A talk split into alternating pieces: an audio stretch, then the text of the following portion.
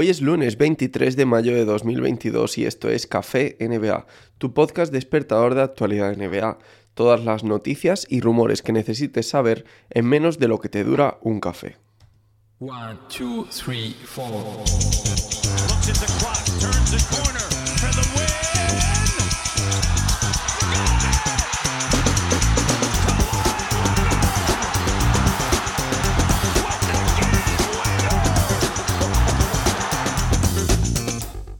En el podcast del pasado viernes os contaba cómo eh, se habían sorteado ya esas posiciones del draft, de la lotería del draft, y sin embargo ya hay equipos que están pensando en un traspaso, sobre todo aquellos equipos que yo creo que salieron más decepcionados con las elecciones que les tocaron.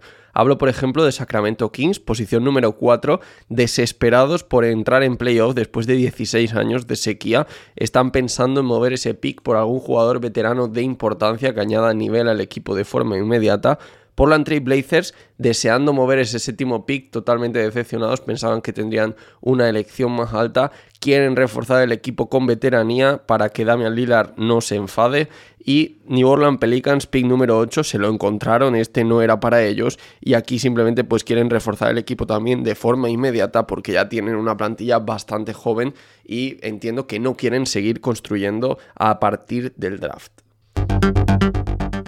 Hablando de draft, los más contentos la otra noche obviamente fueron los Orlando Magic que como sabéis se llevaron el pick número uno y ya os dije que estaban interesados sobre todo en Chet Holmgren y Jabari Smith descartando así al otro gran favorito para el número uno, Paolo Banchero, pero al final que están buscando en definitiva un jugador interior para ese número uno de este draft de 2022.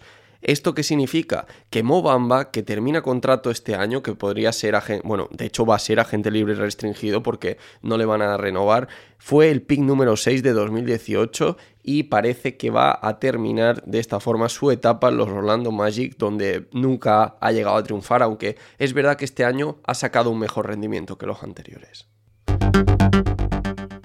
Otra multa más para los Dallas Mavericks por un banquillo revolucionario, por un banquillo que no sabe comportarse. 100 mil dólares de multa esta vez para los Dallas Mavericks por continuar violando eh, las normativas en cuanto a no entrar en la pista, en cuanto a revolución en el banquillo y demás. Estamos hablando ya de 175 mil dólares de multa para los Dallas Mavericks y, su banquillo a lo largo de estos playoffs. Esta multa además ha sido un poquito más alta por repetitiva, ¿no? por no ser la primera vez que, la tienen.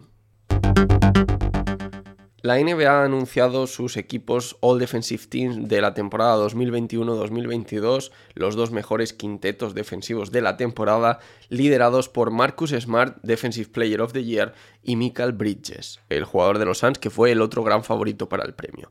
En el primer quinteto están estos dos jugadores, Rudy Gobert, Giannis Antetokounmpo y Jaren Jackson Jr., que le ha quitado por un solo voto la posición en el primer quinteto a Bama de Bayo, que está en el segundo quinteto, junto a Gru Holiday, Matisse Tibul, Robert Williams III y Draymond Green.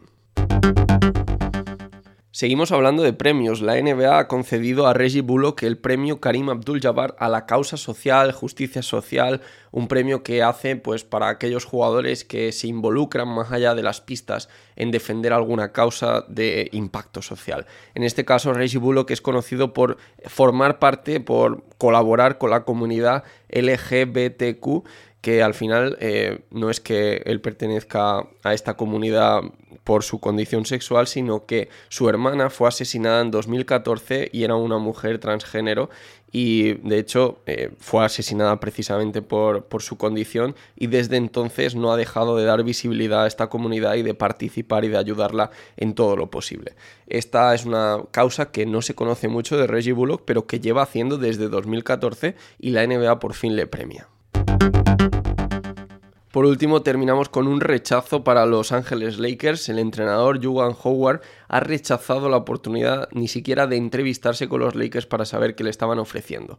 Howard es actualmente entrenador de la Universidad de Michigan y continuará siendo así pese a que había un lazo bastante importante, ya que eran compañeros de equipo precisamente en Michigan, Howard y Rob Pelinka, el general manager de los Lakers. Así que parecía que había ahí algún tipo de fit bueno, alguna, mm, alguna relación entre ambos, pero sin embargo, Joan Howard prefiere no entrevistarse ni siquiera con los Lakers, un banquillo que parece que de momento continuará vacío. Y esto es todo por hoy. No olvidéis que podéis seguirme en redes sociales como arroba Javi Mendoza NBA, que también podéis suscribiros al podcast si todavía no estáis suscritos, que me podéis dejar un me gusta en iVoox en señal de apoyo y por supuesto una review de 5 estrellas tanto en Spotify como en Apple Podcast.